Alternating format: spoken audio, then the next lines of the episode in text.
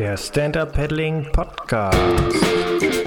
Hallo und herzlich willkommen. Mein Name ist Peter Rochel von der SUP Online Academy und hier bist du beim ersten deutschsprachigen Podcast zum Thema Stand-Up Paddling. Hier geht es um Geschichten über das Menschen kennenlernen und um viele Dinge und Hintergründe rund aus unserem Lieblingssport. Die heutige Episode wird übrigens unterstützt von Subskin.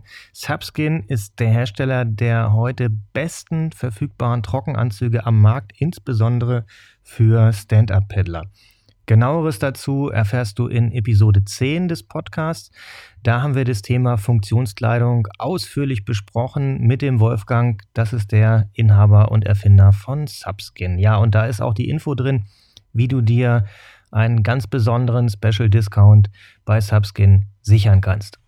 Und nicht vergessen, auch noch mitmachen kannst du natürlich bei der Verlosung äh, der Subskin Dry Socks. Was du dafür tun musst, erfährst du auch in der letzten Episode.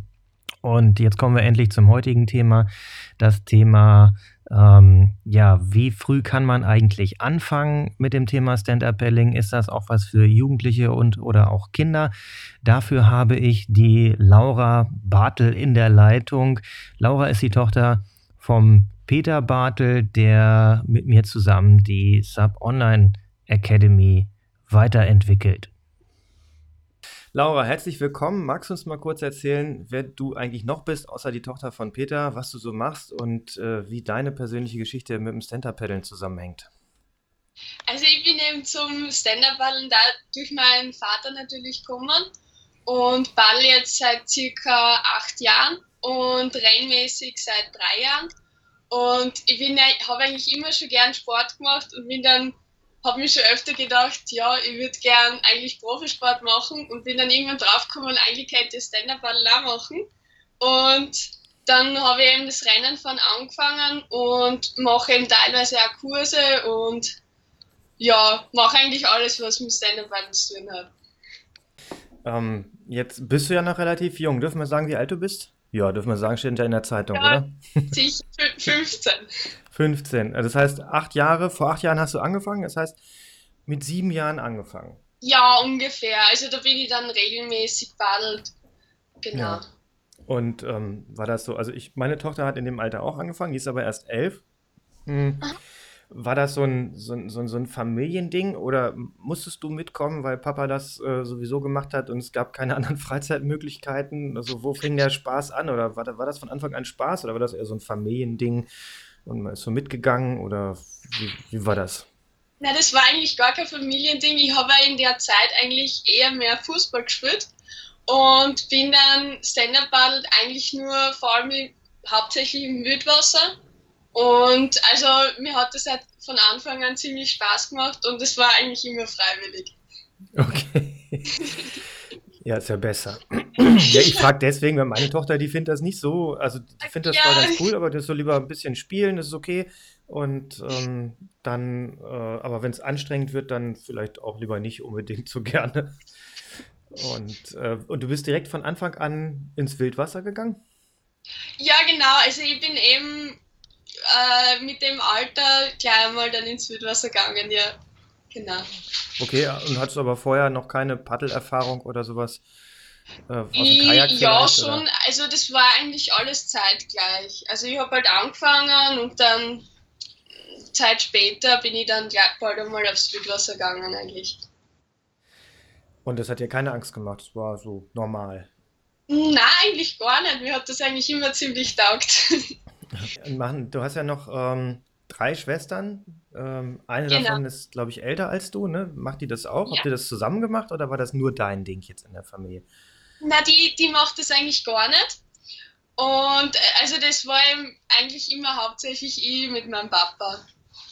Und also wir haben teilweise sind wir dann schon auch zusammen badelt, aber jetzt mit den zwei Kleinen geht sowieso nicht mehr alle zusammen. Ja. Jetzt muss mir nochmal verraten, ähm, was ist so das, was dich da so mitreißt, dass du da auch hart für trainierst? Gibt es da irgendwas? Weil ich muss ja jetzt von dir erfahren, was ich machen muss, damit meine Tochter, die letztes Jahr total motiviert war, weil sie ähm, Dritte geworden ist bei den deutschen Meisterschaften, allerdings in der Kinderklasse. Du hast das ja geschafft bei den Damen. Ähm, das, glaube ich, ist ein bisschen anspruchsvoller, als bei den Kindern mitzufahren. Wie, also was ist so dein, was ist deine Motivation? Wie, wieso brennst du dafür so? Also mir weißt? macht da vor allem der, also der Sport und das Rennen fahren und also auch, wenn sie das mal, die, die, auch die Anstrengung und das drüberquälen hat da seinen gewissen Reiz und auch vor allem die Vielseitigkeit am Badeln. Also auch, dass man den Sport einfach überall machen kann und es durch das ziemlich facettenreich ist. Und ja. weil eben ich kann es am Fluss, am Meer, am Flachwasser und das ähm, da entstehen einfach ziemlich verschiedene Bereiche. Und ja. das, das taugt mir ziemlich, ja. Ja, und ihr habt natürlich, ja klar, also das ist äh, genau meins, finde ich auch, da geht mir direkt konform. äh, nur ihr habt natürlich den unfairen Vorteil, ihr habt direkt den Fluss vor der Haustür sozusagen, ne? Genau, hast du, hast ja. Du an der Mur auch angefangen wahrscheinlich, oder? Ja, genau. Genau. Ja. So, und das dann. Hm? Also das ist eben auch eher ähm, es ist schon anspruchsvoll, aber es geht eben auch für jüngere Leute. Also es ist äh, zwar teilweise schwierig, aber es ist nicht gefährlich. Und deswegen habe ich eben auch dort recht früh anfangen können. Ja, und hast einen super äh, Lehrer gehabt. Oder ist, genau, ist, er, ist genau. er kein guter Lehrer? Jetzt sind wir ja unter uns. Na, eigentlich ziemlich. ziemlich gut. Ja, das ist, ich, also für uns ist das manchmal schwierig. Ich habe das mit dem Surfen von meinem Vater gelernt. Das war nicht immer einfach. Ich habe äh, das mit meiner Tochter. Das ist auch nicht immer einfach. Ich versuche das besser hinzukriegen. Aber du sagst, es ist cool. Das ist auf jeden Fall ein yes. Riesenkompliment für den Peter. Also es ist auf jeden Fall ziemlich cool, aber natürlich ist es schon teilweise ziemlich schwierig. Aber es hat eben, es hat alles natürlich seine Vor- und Nachteile. Und ich bin auch sehr froh, dass ich die Möglichkeit habe. Teilweise teilweise ist es eben schon, schon hart. Ja. Aber das gehört dazu. Das ist bei anderen Trainern ja sowieso auch. Ja, genau. Gut. Jetzt ähm, bist du ja äh, nicht nur Fließwasser oder Flachwasser, sondern auch noch Welle, oder? Also das heißt, bei dir gibt es das komplette Programm, was Stand-Up-Paddeln angeht und dann auch nicht mehr nur für Anfänger, sondern so, dass es eben auch für eine Meisterschaft reicht oder sogar bis ganz nach vorne. Genau, also ich schaue jetzt immer mehr, dass ich öfter aufs Meer komme, weil bei uns ist natürlich das Meer ein Stück weg. Deswegen mhm. komme ich nicht so oft dazu. Aber wir sind jetzt eben in nächster Zeit für längere Zeit äh, auf Fährte und da komme ich dann eh ziemlich, ziemlich viel dazu. Und de, also das taugt mir auch voll. Das, also Subsurfen und auch Downwinden und alles, was dazugehört. Ja, ähm, und ähm, das hätte ich dich jetzt eh noch gefragt, weil ich ja weiß, dass ihr ähm, jetzt, ich glaube schon in nächste Woche, übernächste Woche oder irgendwann geht's los, ne? Genau. Äh, dauert nicht mehr lange. Wahrscheinlich äh, ist, seid ihr schon auf Fuerte, wenn diese Episode live geht oder ähm, gesendet wird. Aber wie machst du das denn mit der Schule? Musst du nicht in die Schule gehen? In ja, genau. Also, ist man da mit 14 schon fertig? Oder? Nein, es ist, ähm, also wir haben eine, wir haben eine Unterrichtspflicht, aber keine Schulpflicht.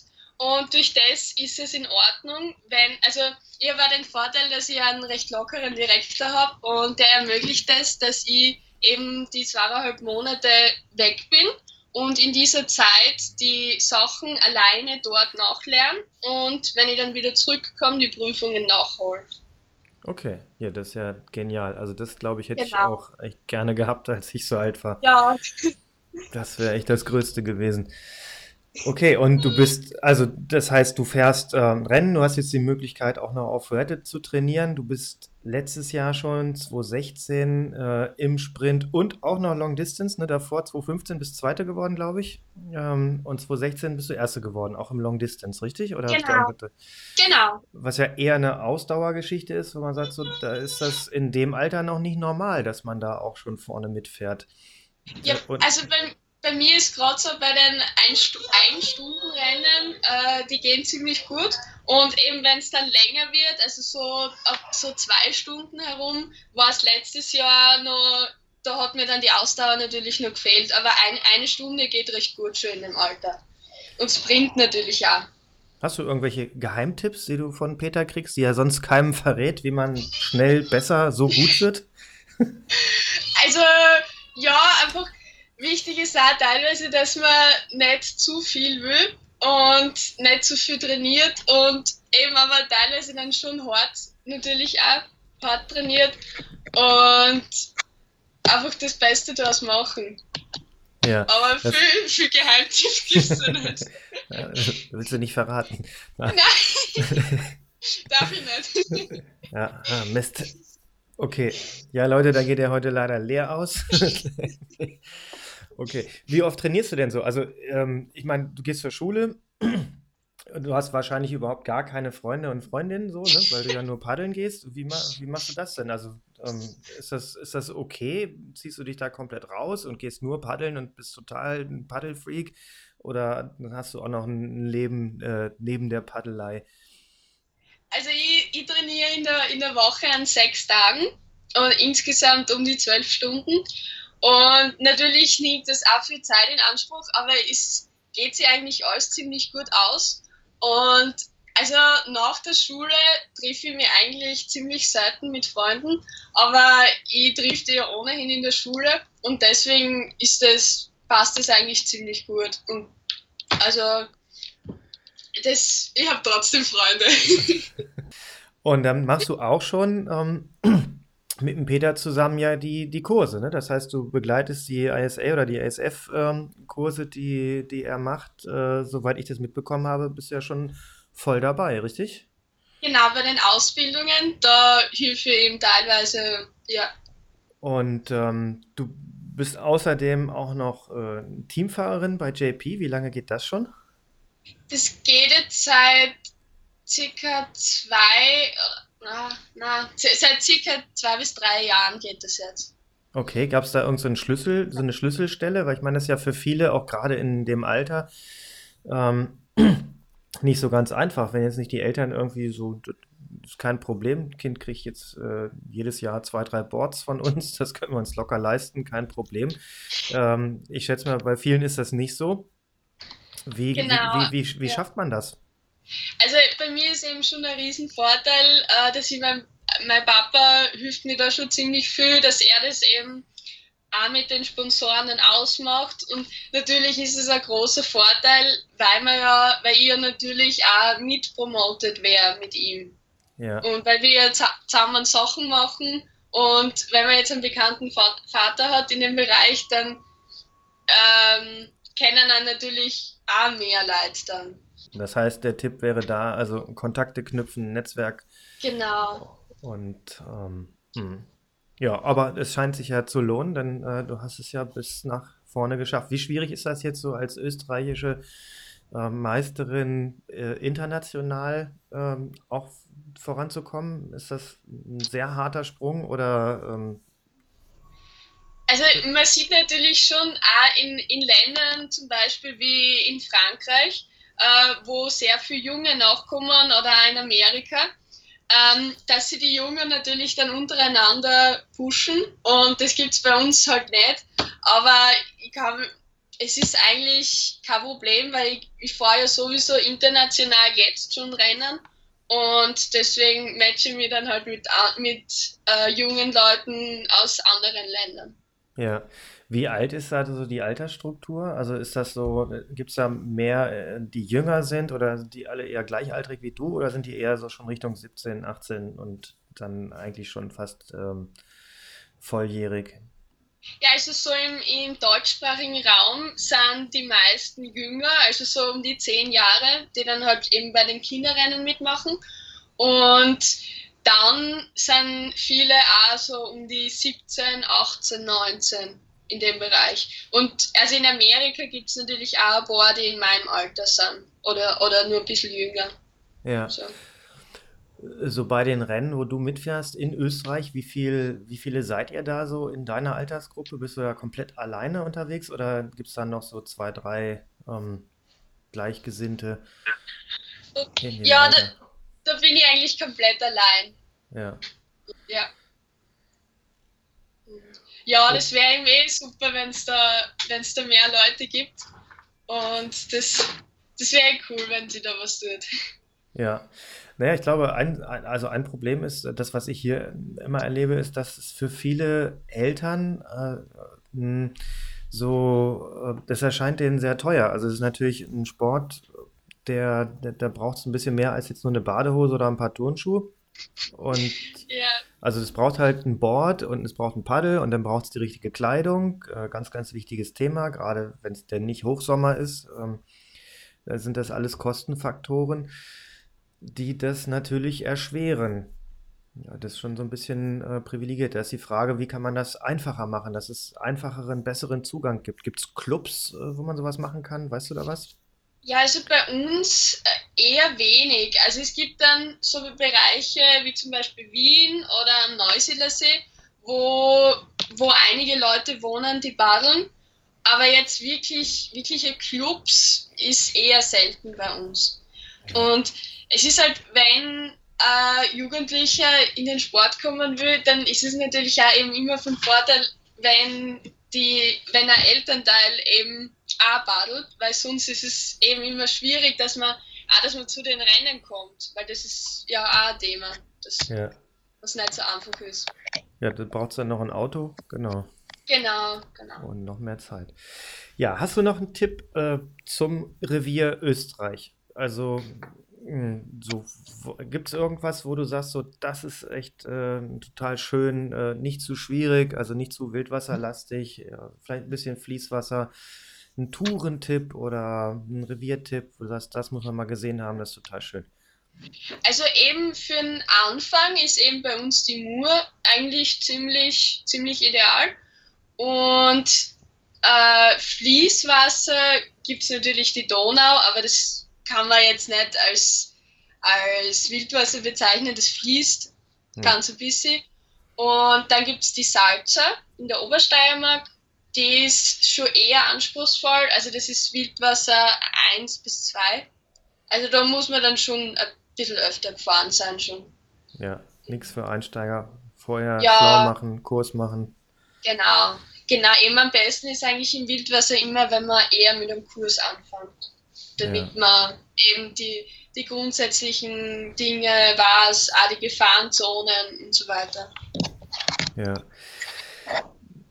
Letzte Frage, die ich noch an dich hätte, weil ich ja weiß, dass du im Winter, also das heißt Winter, wir haben ja offiziell noch Herbst, aber gestern habt ihr wieder ein Video gepostet, äh, wie ihr auf der Mur, glaube ich, war es, äh, fahrt, äh, Peter und du. Und viele haben echt äh, Schwierigkeiten damit, die geeigneten, äh, die geeignete Bekleidung ähm, auszuwählen. Ich glaube, ihr hattet gestern Neo an, wenn ich es richtig gesehen habe. Ne? Genau. Sonst habt, ihr, sonst habt ihr Trockenanzüge. Wie, äh, was ist wann wie sinnvoll? Also ein Neopren ist hauptsächlich sinnvoll eben für so eine Einheit, die wir gemacht haben, am Wildwasser, wo man damit rechnet, dass man reinfällt und wenn es sehr kalt ist, also um die, um die 0 Grad. Und außerdem auch ähm, am Meer natürlich, also beim Subsurfen eigentlich immer Neopren und auch beim, beim Downwinden geht eben entweder Neopren oder Subskin äh, oder Trockenanzug. Also wenn es kalt ist, eben eher Neopren. Und am Flachwasser, wenn man grundsätzlich nicht reinfällt, dann eigentlich immer ein Trockenanzug. Das heißt also Sport am Wasser, beziehungsweise auf dem Wasser, Trockenanzug und ähm, im Wasser Neoprenanzug. Genau. Ja. Genau. Und ähm, so mit, mit den Trockenanzügen geht da jeder Trockenanzug oder nicht? Also meine Erfahrung sagt, dass. Äh Hallo Peter. Meine Erfahrung sagt da, dass das mit den Sachen, die ich jetzt noch aus anderen Sportarten habe, wie vom Segelsport zum Beispiel, das funktioniert bei mir überhaupt gar nicht gut mit dem Trockenanzug. Das ist äh, sofort durchgeschwitzt, die Membranen geben das näher. Worauf muss man da achten, damit man da das richtige äh, Material bekommt oder hat? Was äh, gibt es da irgendwas, jetzt mal unabhängig von Marken? Also es gibt da eben die speziellen Anzüge zum Stand-Up-Paddeln und die haben eben das Merkmal, dass sie äh, wasserdicht sind und trotzdem atmungsaktiv. Und das ist eben das, was der Anzug braucht, weil wenn er eben nicht atmungsaktiv ist, äh, das ja. ist eben ein spezieller Stoff, dann schwitzt man eben, wie du gesagt hast. Ja. Okay, also darauf auf jeden Fall achten. Ja. Äh, was ist mit den Füßen und mit den Händen? Also auf den Händen kann man entweder so wie ähm, Fahrradhandschuhe oder Laufhandschuhe mhm. oder dann gibt es also Neoprenhandschuhe, zum Beispiel fürs Wildwasser oder fürs Meer. Und genau, und auf den Füßen kann man eben beim Trockenanzug, gibt es spezielle Trockenanzüge mit Füßlingen dran. Also ja. das ist einbaut. Und sonst Neoprensocken mit, mit Neoprenschuhen. Und eben für den Winter bietet es sich auch an, dass man größere Schuhe nimmt, damit, ähm, weil je größer die Schuhe sind, desto wärmer ist es. Ja. Okay. Und ähm, ja, wie ist das so mit, äh, dann gibt es ja noch diese äh, Dry Socks, also so, wie, so, wie so trockene Socken, äh, die man über die normalen Strümpfe drüber zieht, dann so eine Trockentüte drüber, eine atmungsaktive und das dann in den Turnschuh oder in, in Neoprenschuh rein. Was ähm, hast du damit Erfahrung? Also ich habe jetzt mit, mit solchen eigentlich nicht viel Erfahrung. Also ich fahre hauptsächlich eben mit Neoprensocken und mit Schuhen drüber. Also mit ja. Neoprenschuhen drüber. Ja, okay. Okay, super. Vielen Dank. Ähm, Laura, es war mir ein Vergnügen, mit dir zu sprechen. Ja, ähm, danke. Vielen ja. Dank, dass du dabei warst und uns deine äh, Tipps verraten hast. Und äh, jetzt wissen wir noch ein bisschen mehr über eure Familiengeschichte. Und ähm, vielen Dank. Ja, danke schön. Okay, tschüss. Tschüss. Das war es auch schon für heute. Alle Links zu dieser Show findet ihr in den Show Notes. Bitte abonniert diesen Podcast in iTunes und hinterlasst mir eine Bewertung. Das ist die einzige Möglichkeit des Feedbacks. Und äh, wenn es euch gefällt, empfehlt es weiter, sagt es anderen und gebt uns eine gute Bewertung. Vielen Dank, bis bald, euer Peter.